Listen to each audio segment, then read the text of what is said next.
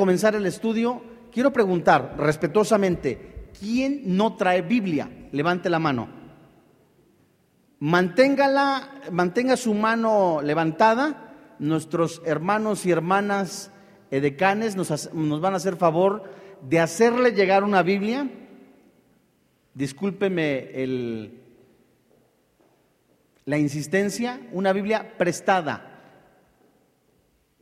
Y al final del servicio, usted la, regresa. Levante la mano, si no trae Biblia, levántela y quiere que le presten una, se la alcancen ahorita. Ya, si usted quiere hábilmente, llévesela. No, no es cierto. No, no, no, no, no, no. Y al final del servicio, usted háganos favor de regresarla. Abra su Biblia en el Nuevo Testamento. Continuamos con esta preciosa serie de la familia. Vimos qué es la familia, el orden de Dios de la familia,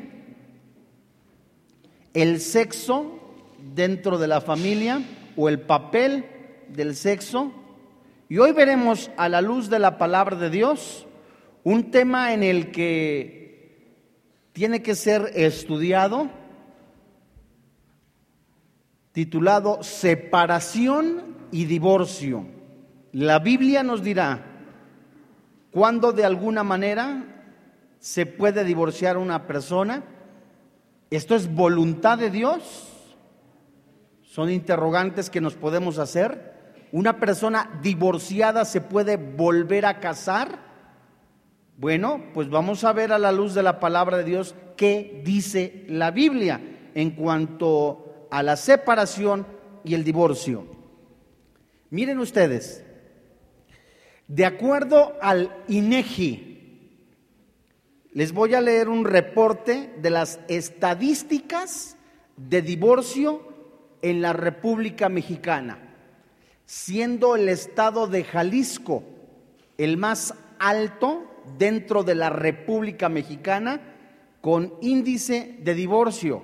Mire usted, durante el año 2010 se registraron 40.005 matrimonios.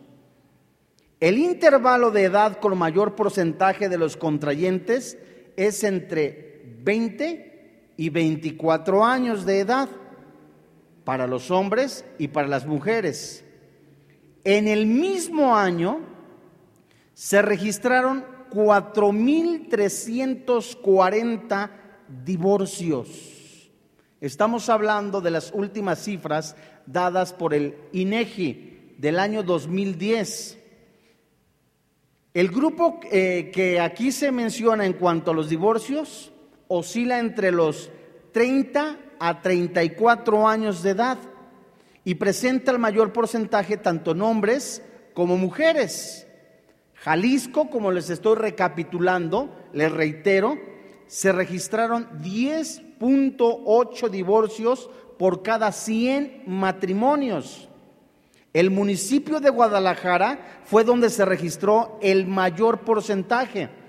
Y hablando de porcentajes de 1 a 100, el 21.2% de matrimonios tuvieron un divorcio, se divorciaron.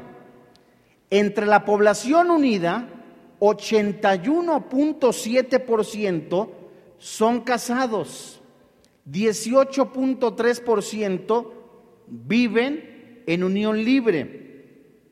El estado de Jalisco, hablamos que es el que presenta el más alto índice de divorcios y el que podemos tomar como ejemplo hoy día, porque es el que presenta el INEGI, dice que de cada 100 personas viudas, separadas o divorciadas, son de cada 100, 71 son mujeres.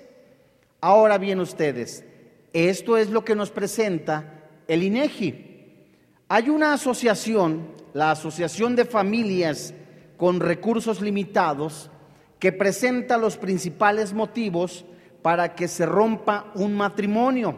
Sociólogos, personas estudiantes en el caso, jueces, presentan por lo menos de 20 características o antecedentes de divorcio presentan más de 10. Les voy a leer y les voy a dar lectura de lo que dice la sociedad de por qué se fractura un matrimonio, de acuerdo a lo que dicen ellos, o el alto contenido de por qué dicen ellos, me divorcio por esto. Bueno, uno, se pierde la confianza entre matrimonios. Puede ser debido, a la infidelidad, a la mentira o a la traición.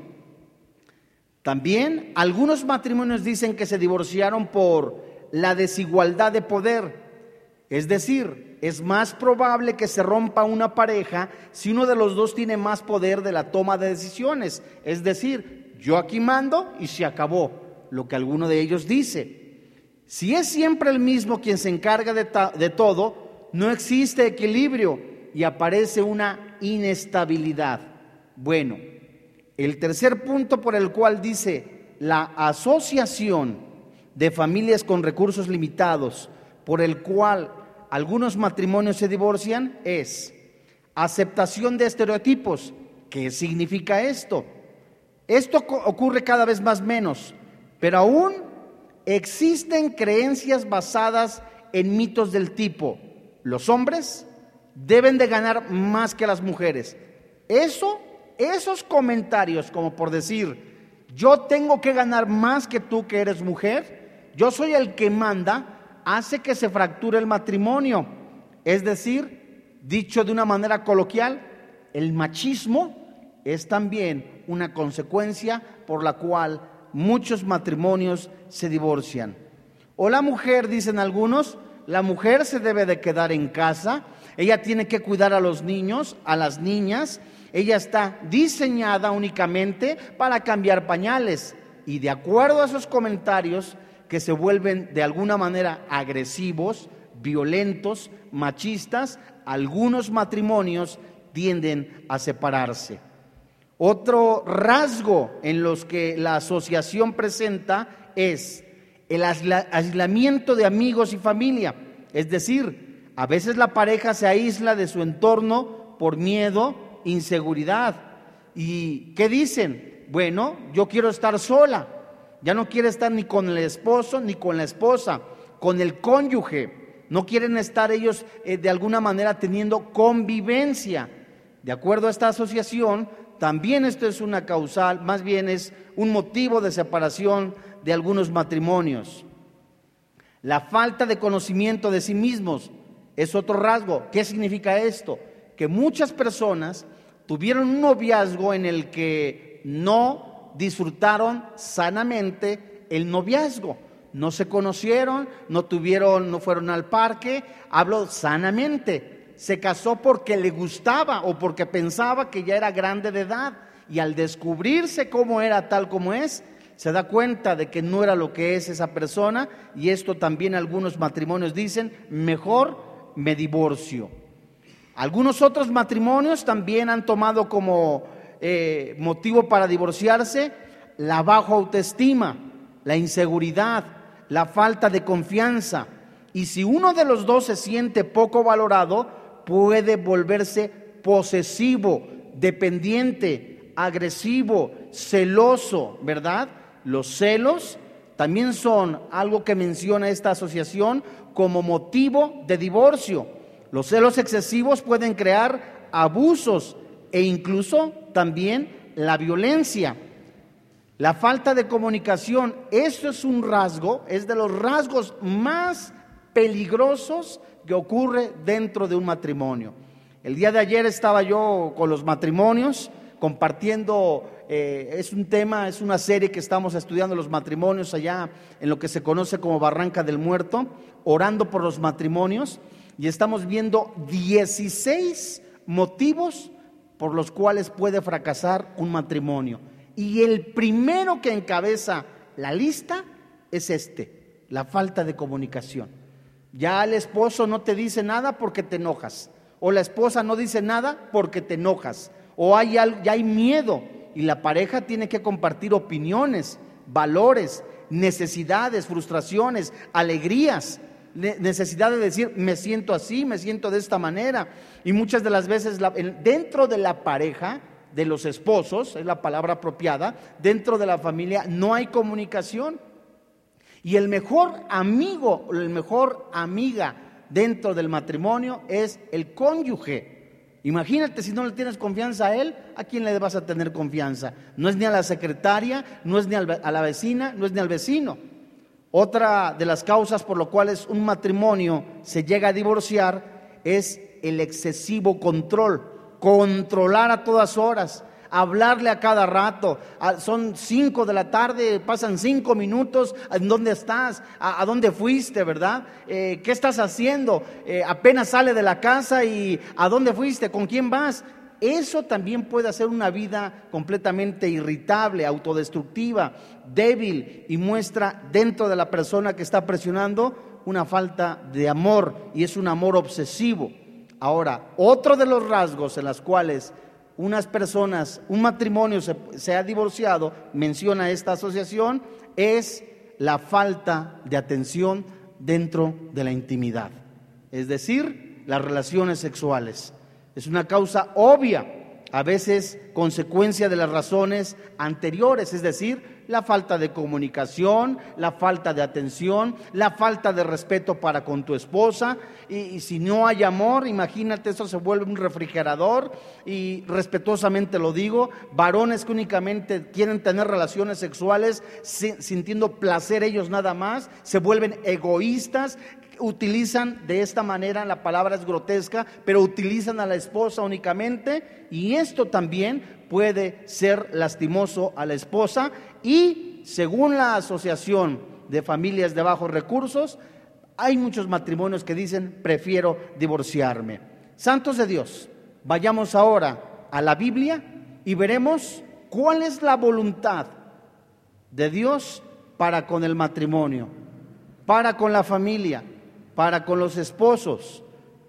¿Es verdad que se puede divorciar? ¿En dónde podemos decir que se puede divorciar? Bueno, Mateo capítulo 19, versículo 3.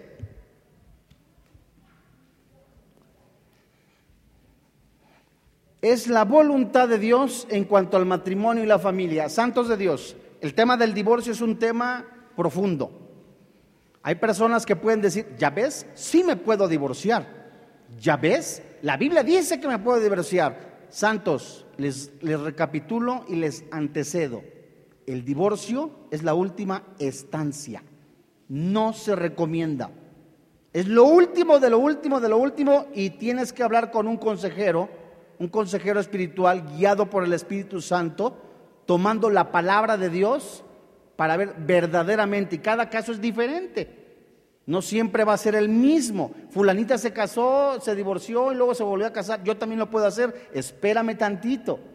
No sabemos si es viuda o, realmente hubo ahí un problema muy serio. Tenemos que ir a la luz de la palabra de Dios. Todos los casos son diferentes. Dice la Biblia en el, en el libro de Mateo capítulo 19, verso 3. Entonces vinieron a él los fariseos y tentándole y diciéndole, ¿es lícito al hombre repudiar a su mujer? Por cualquier cosa. Fíjense ustedes la trampa. Por cualquier cosa. ¿Es lícito divorciarme? ¿Es lícito hacerla a un lado? ¿Es lícito rechazarla por cualquier cosa? Él respondiendo les dijo, ¿no habéis leído que el que los hizo al principio, varón y hembra los hizo? Y dijo, por esto el hombre dejará padre y madre y se unirá a su mujer. ¿Y los dos? ¿Qué dice la Biblia? ¿Será una sola carne? Así que no son ya más dos, sino una sola carne. Por tanto, lo que Dios, ¿qué dice la Biblia? Lo que Dios juntó, no lo separa el hombre. La voluntad de Dios es de que el matrimonio, que el matrimonio sea completamente qué? Para toda la vida, hasta que la muerte lo separe. No existe el matrimonio perfecto. Al llegar a Cristo, nosotros venimos, muchos venimos lastimados, heridos, hay quien llegó a, la boda, al matrimonio, ya siendo cristiano, aún con todo eso, no hay garantía de la perfección del ser humano, ni en el varón ni en la varona. Tenemos eh, decisiones muchas de las veces equivocadas, somos personas, eh, eh, algunos inmaduros, otros completamente creciendo en la palabra de Dios, pero imperfectos. Te casaste con una mujer imperfecta te casaste con un varón imperfecto. Te casaste con una persona que a veces se equivoca. Te casaste con un varón o una varona que tiende a equivocarse. Y a veces, desgraciadamente, como se dice por ahí, se aprenden los errores. Pero atención, la Biblia dice literalmente, esta trampa engañosa de los fariseos diciendo, ¿por cualquier cosa me puedo divorciar? No, Dios diseñó el matrimonio para toda la vida, pero vamos a ver a la luz de la palabra de Dios qué aconseja el Espíritu Santo a través de la pluma del apóstol Pablo. Antes, vayamos al Antiguo Testamento, en el libro de Malaquías, antes de Mateo. Malaquías capítulo 2, en el versículo 16.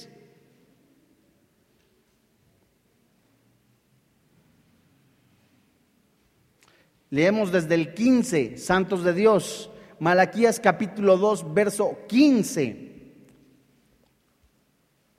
¿Ya la tienen? Fíjate lo que hace la, palabra de Dios. Eh, un pequeño paréntesis. En Malaquías, desde el capítulo 1, desde el versículo 1 hasta el capítulo 3, versículo 15, hay una serie de interrogantes que le hace el pueblo de Dios y seguido de esto a, a Dios Dios las contesta. Bueno, en el verso 15 habla de esto. ¿No hizo el uno, habiendo en él abundancia de espíritu? ¿Y por qué uno? Porque buscaba una descendencia para Dios. Guardaos pues en vuestro espíritu y no seas, ¿qué dice la Biblia? Desleales con la mujer de vuestra juventud. Aquí está mencionando la fidelidad. Aquí menciona completamente la honestidad, el amor el uno para el otro. Verso 16. Porque Jehová Dios de Israel ha dicho que Él, ¿qué dice? Aborrece el divorcio, el repudio, la separación y lo que y al que cubre de iniquidad su vestido, dijo Jehová de los ejércitos, guardaos pues en vuestro espíritu y qué? Es decir, Dios aborrece el divorcio. Bueno, pero ¿qué cuando hay, estamos viendo eh, literalmente en este tiempo el incremento desmedido de adulterio, fornicación, eh, divorcios? algo sorprendente. Bueno, vayamos al capítulo 22 del libro de Deuteronomio, en donde aún también no se permite el divorcio por una circunstancia específica que menciona en el libro de Deuteronomio capítulo 22. Y vamos a leer desde el versículo 17. Capítulo 22, verso 17. Resulta, Deuteronomio capítulo 22, verso 17. Lo que voy a decir a, a continuación debe de ser tomado con mucha seriedad y respeto a las damas. Llegaban algunas personas y decían, fíjate que me quiero divorciar, es un ejemplo, porque no hace bien la salsa, porque no sabe guisar. Me quiero divorciar por eso. Chulo, te aguantas, ¿verdad? Oye, es que no sabe esto, eh, ¿sabes qué? No era virgen. A ver qué dice la Biblia. Deuteronomio capítulo 22, verso 17. ¿La tienes? Y he aquí, Él le atribuye faltas que dan que hablar, es decir, llegaba el esposo con la esposa, diciendo, no he hallado virgen a tu hija, pero ved aquí las señales de la virginidad de mi hija. Y extenderán la vestidura delante de los ancianos de la ciudad. Entonces, los ancianos de la ciudad tomarán al hombre. ¿Y qué dice la Biblia? Es decir, esto es muy serio y con, eh, con respeto a las damas. Llegaba el varón y decía, me estoy casando con una muchacha que no es virgen. Me quiero divorciar. Vamos a ver qué más dice la palabra de Dios. Pero resulta que este fue hallado mentiroso. ¿Por qué? Porque, dice el versículo más adelante, después de que haya ha sido hallado mentiroso por ofender a la mujer en su, en su moral, y le, mutilará, y le multarán en cien piezas de plata, las cuales darán al padre de la joven, por cuanto esparció mala fama sobre una virgen de Israel. ¿Y qué dice la Biblia? y la tendrá por mujer. Es decir, te aguantas chulo, sigue siendo tu mujer. Y no podrá despedirla en todos sus días. Bueno, dice el versículo 20 del capítulo 22. Mas si resultare ser verdad que no se halló virgen en la joven o virginidad en la joven, entonces la sacarán a la puerta de la casa de su padre, ay santo, y la apedrearán los hombres de su ciudad y morirán por cuanto hizo vileza en Israel fornicando en casa de su padre, así quitarás el mal del medio de ti. Y si fuere sorprendido alguno acosado con una mujer casada con marido, ambos, ¿qué dice? El hombre que se acostó con la mujer y la mujer también, así quitarás el más de Israel. Santos de Dios, respetuosamente. ¿Qué sucede si una jovencita hoy día llega al matrimonio y no es virgen por determinadas circunstancias, X, y es cristiana? ¿La puede repudiar el esposo? ¿Por qué?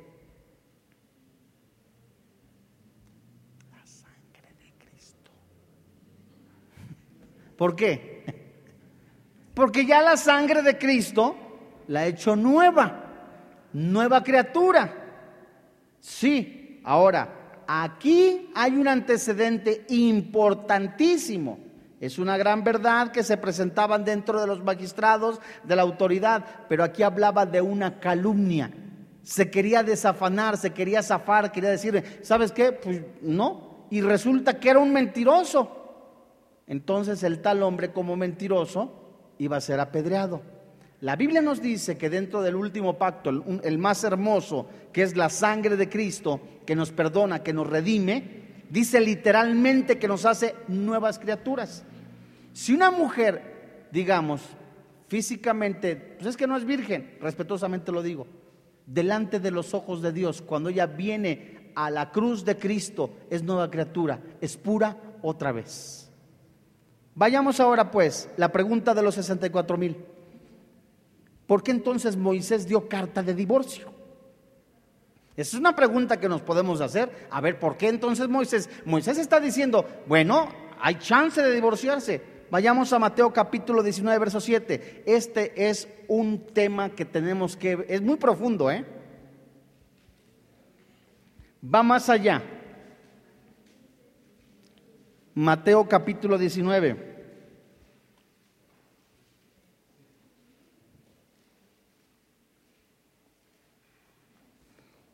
Mateo capítulo 19, verso 7.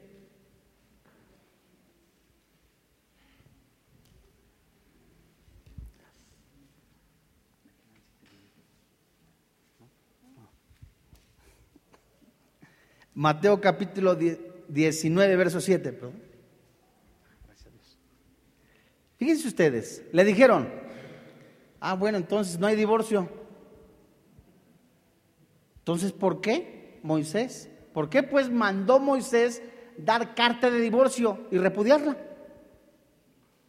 Bueno, versículo 8. Jesús les dice, ¿por qué? Por la dureza de vuestro corazón, Moisés os permitió repudiar, separarse, divorciarse a vuestras mujeres. Mas al principio, ¿qué dice la Biblia? Verso 9. Y yo os digo que cualquiera que repudia a su mujer, ¿quién está hablando?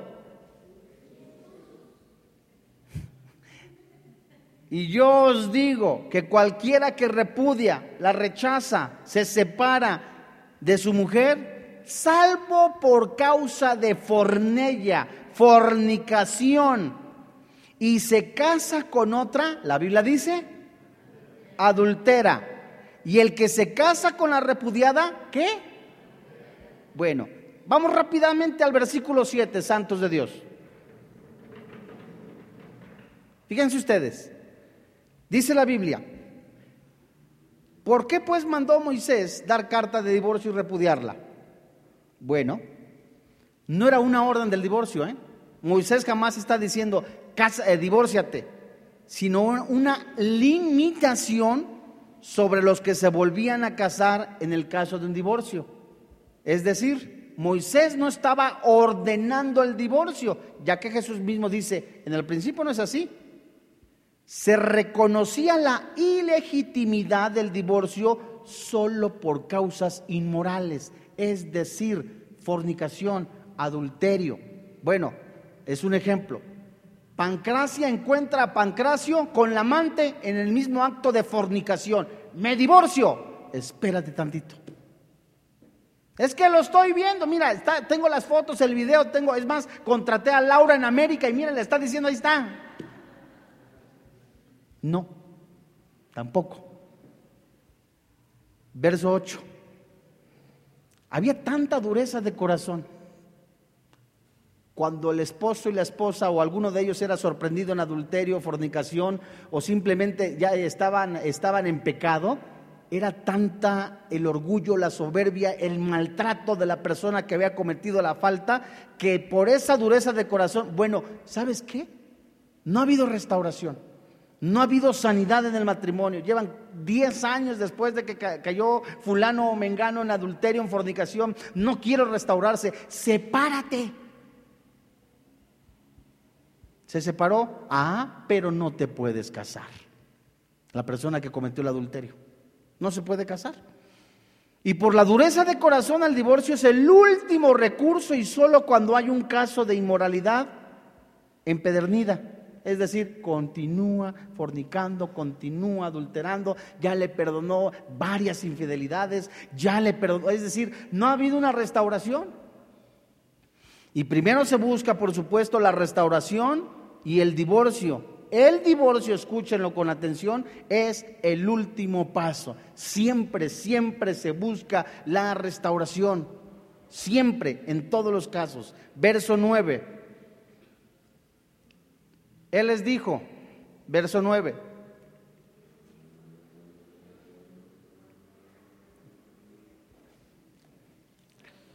Mateo capítulo 19, verso 9. Y yo os digo que cualquiera que repudia a su mujer, salvo por causa de fornicación, la palabra fornicación viene del original forneia y se casa con otra, ¿qué dice la Biblia? Y el que se casa con la repudiada, la persona pancracia fue encontrada en adulterio y se separan y se encuentra otro galán, están en adulterio. Fíjense ustedes, en Mateo capítulo 5, versículo 32, vayamos rápidamente, es la versión, la, la, cita que leímos hace un momento. Fornicación es el término que se engloba todo tipo de pecado sexual. Tanto aquí, en Mateo capítulo 19, verso 9, como en Mateo capítulo 5, verso 32. Cualquiera, dice Jesús, pero yo os digo que, que el que repudia a su mujer, a no ser por causa de fornicación, hace que ella adultere y el que se casa con la repudiada comete adulterio. Jesús incluye como cláusula, cláusula de excepción, de alguna manera permitiendo claramente que aquel que es la parte inocente en el divorcio, primero, sea sanado, sea restaurado, se esté discipulando, lleve una vida de santidad. Ya pasaron varios años en lo que la, persona sanó y restauró, se restauró. La víctima, hablo de la víctima, puede volverse a casar sin incurrir en el estigma de uno que comete adulterio. Vayamos a primera carta de Corintios capítulo 7. ¿Cuándo es correcto el divorcio y cómo se tiene que actuar? Santos de Dios, vuelvo a recapitular. El divorcio es la última estancia, el último, lo último de lo último. Salud. Siempre se busca la restauración. Y hoy día vemos de que jóvenes se casan a tempranas edades y ¿sabes qué? No nos entendimos, no sabes hacer los frijoles, se te quema la sopa maruchan, ¿sabes qué? Nos divorciamos. No. Así compraste, así te quedas. Primera carta a los Corintios capítulo 7, verso 11.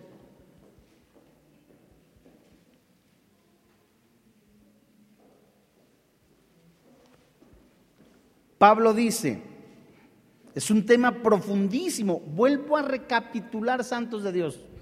Cada caso es diferente, ¿verdad? No podemos generalizar. Dice primera carta a los Corintios capítulo 7, verso 11. Pero, leemos desde el 10, discúlpame.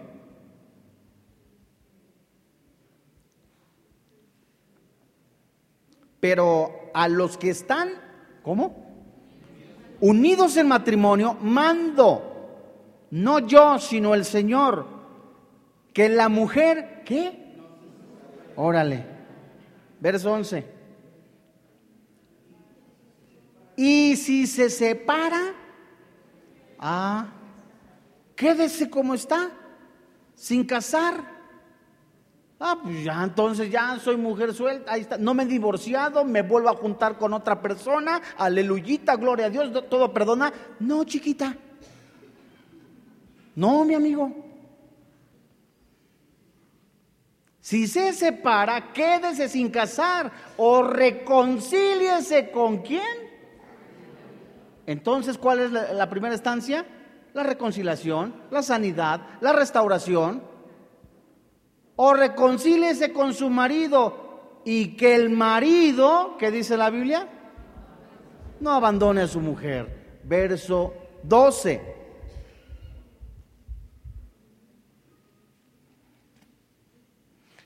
Y a los demás yo digo, no el Señor, si algún hermano tiene mujer que no sea creyente y ella consiente en vivir con él, ¿qué dice la Biblia? no la abandone. Verso 13, ahorita vamos con detalle con esto. Y si una mujer tiene marido que no sea creyente y él consiente en vivir con ella, no la abandone. Verso 14. Porque el marido incrédulo es santificado en la mujer y la mujer incrédula en el marido. Pues de otra manera vuestros hijos serían inmundos, mientras que ahora son santos. Verso 15. Pero si el incrédulo se separa, sepárese, pues no está el hermano o la hermana sujeto a servidumbre en, en semejante caso, sino que a paz nos llamó Dios. Verso 16. Porque, ¿qué sabes tú, oh mujer, si quizá harás salvo a tu marido? ¿O qué sabes tú, oh marido, si quizá harás salva a tu mujer? Retomemos el versículo ahora desde el versículo 11. Hay casos diferentes. Hubo violencia, es un ejemplo. Hubo maltrato, no hubo restauración, continuó golpeándole, era un borracho, era una persona que no daba ni el gasto, estaba atentando contra la integridad de la mujer, prácticamente, discúlpame la expresión, la violaba, la maltrataba. Se vale el divorcio. Pero, a ver, la Biblia dice, si se separa, quédese sin casar o reconcílese con su marido. Volvemos a recapitular. ¿Qué es lo primero? Reconciliarse. Y el marido no la abandone. Fíjense ustedes, si un cristiano se divorcia de otro cristiano por una razón distinta al adulterio, a la fornicación, ninguno de los dos queda en libertad de casarse con otra persona. Lo primero es reconciliarse y permanecer sin casarse. Y hoy día, bueno, pues el Señor hace las cosas nuevas, gloria a Dios, aleluyita. Vuelvo a recapitular, todos los casos son distintos, salvo fornicación. No hubo una restauración, esta persona continuó cayendo y cayendo y cayendo y lo único que hacía la mujer era estar recibiendo el dolor, los golpes. Bueno, bajó una dirección del Espíritu Santo, hace lo que dice la Biblia. Verso 12. ¿Qué dice? Y a los demás, yo digo, no el Señor. Si, si algún primo, hermano, tiene mujer que no sea creyente y ella consiente en vivir con él, ¿qué dice la Biblia? Fíjense ustedes que al parecer algunos cristianos sintieron que debían divorciarse de sus cónyuges porque no eran cristianos. Es que mi esposo no es cristiano, me voy a tener que divorciar. Es que mi esposa no es cristiana, me voy a tener que divorciar. No, chiquita, no, chiquito, espérese. Al parecer algunos cristianos sintieron que, ¿sabes qué? Me tengo que divorciar y el celibato o casarse con un creyente. Es decir, la misma Biblia sigue diciendo, ¿sabes qué? Aguántate. ¿Por qué? Verso 13. Y si la mujer tiene marido que no sea creyente, es un alto porcentaje. ¿eh? Y si una mujer tiene marido que no sea creyente y él consiente en vivir con ella, ¿qué dice la Biblia? Es que hermano, llevo 10 años orando por este hombre. Y cada ocho días llega tomado, borracho, y si luego oye la Biblia, lee la Biblia, y de repente, ¿sabes qué? Sigue orando, como Jeremías cuando esperaba que la nación se convirtiera a Dios. En el verso 13, algunos creyentes debieron sentir que estar casados con uno incrédulo los contaminaba. Y decían, no, es que él no conoce de la palabra de Dios. Yo sí soy cristiana, sí soy cristiano, soy salvo. Él se va a ir al infierno, yo no. Me tengo que divorciar y casar con un cristiano. Ándale pues, chula. De ninguna manera. Porque el versículo 14 dice, porque el marido incrédulo, ¿qué dice la Biblia? Ah, las oraciones de la mujer, ¿verdad? Las oraciones del esposo. Porque el marido incrédulo es santificado en la mujer y la mujer incrédula en el marido. Pues de otra manera, vuestros hijos serían, ¿qué? ¿Qué significa esto? Mientras que ahora son santos. Verso 14. El cristiano no debe separarse de su cónyuge, esta que no es creyente por temor a contaminarse a sus hijos. Es que todos somos cristianos, menos el baquetón de mi esposo, menos mi esposa. No, no, no, no, no, nos estamos contaminando. Ay, no, Santo Cristo, Redentor crucificado y glorificado. No, fíjate que no. Dios promete todo lo contrario. Se contaminarían los dos padres si no son cristianos. Pero la presencia de un padre, de una madre cristiana, expone a sus hijos, como dice el versículo, a la bendición. Trae protección.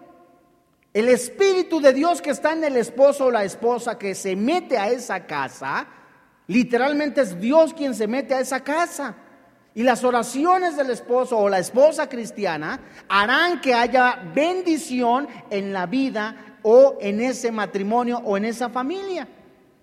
Y el testimonio del esposo o de la esposa, ¿verdad?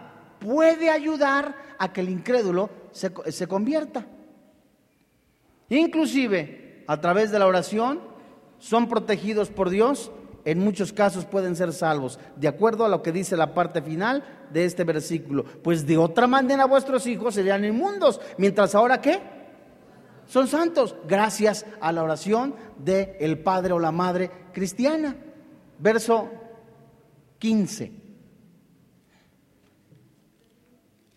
Primera carta a los Corintios, capítulo 7, verso 15. ¿Qué dice la Biblia? Pero si el incrédulo se separa, mi marido me dejó, es un ejemplo. Sepárese. Pues no está el hermano a la hermana sujeto a servidumbre en semejante caso, sino que a paz nos llamó Dios. Es decir, este término, el término separarse, esta palabra separarse, es un término que se refiere al divorcio. Si un cónyuge no creyente es incapaz de tolerar la fe de su esposo o esposa y quiere divorciarse, escuchen con atención y con mucho cuidado, vuelvo a repetirlo, son todos los casos diferentes, tienen que ser guiados por el Espíritu Santo, no es así nada más.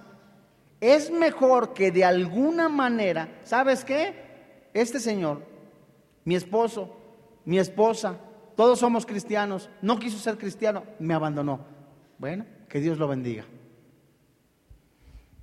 El vínculo del matrimonio solo se rompe con la muerte. Escucha con atención. El vínculo del matrimonio solo se rompe con la muerte. El adulterio, el abandono del cónyuge no creyente. Es decir, hace 15 años que no sé del esposo. Hasta puedes ir al, al registro, levantas una acta de abandono de hogar, estás protegida. Por eso es bien importante que todos los matrimonios estén casados por el registro de eh, civil, que estén casados por lo civil.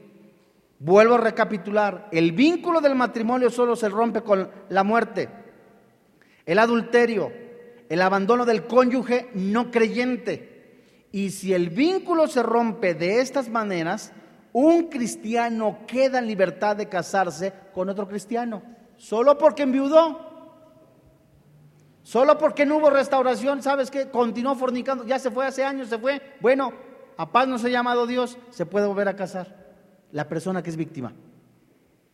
Y en todas las escrituras siempre ocurre un, que ocurre un divorcio legítimo, se da por sentado un nuevo matrimonio. La viuda, escucha con atención, la viuda tiene permiso para casarse de nuevo.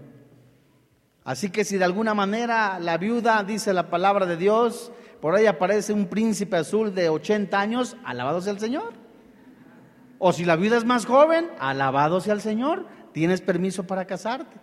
Hay viudas jóvenes, ¿verdad? Hay viudas que tienen 30, 40 años, no sé, o personas que de alguna manera eh, quedaron ya eh, eh, libres porque su marido murió, pueden casarse. Primera carta a los Corintios, capítulo 7, verso 16. Dice la Biblia, porque ¿qué sabes tú, oh mujer?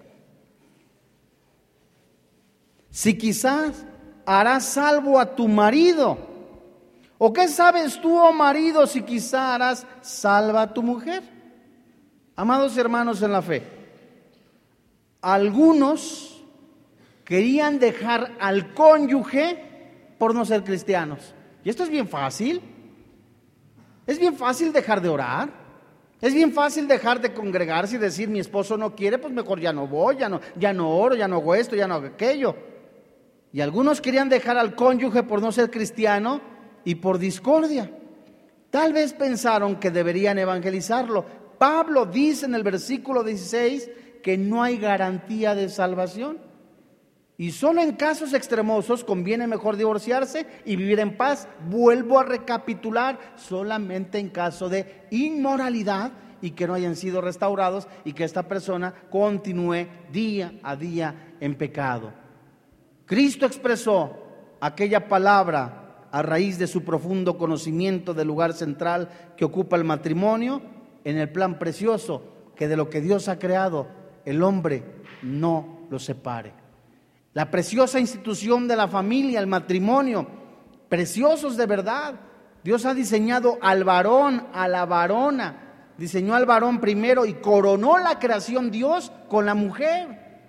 Y Dios creó a la mujer, ¿sabes para qué? Para que el hombre no estuviera solo.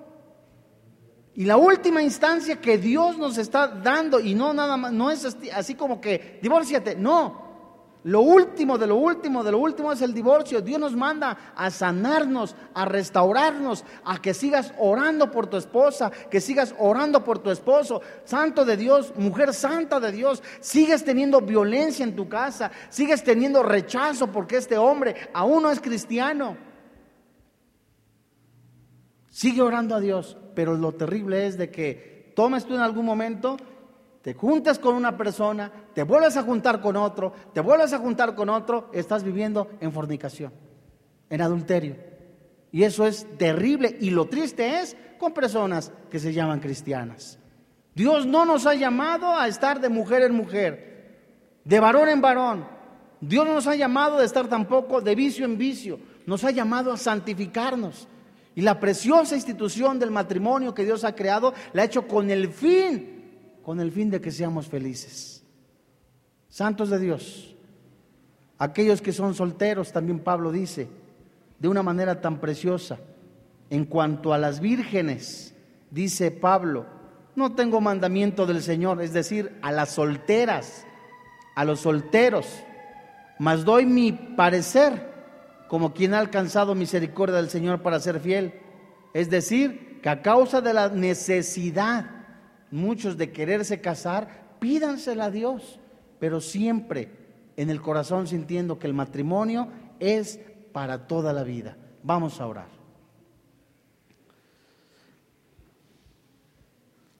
Padre, en el nombre de Jesús, te alabamos y te bendecimos.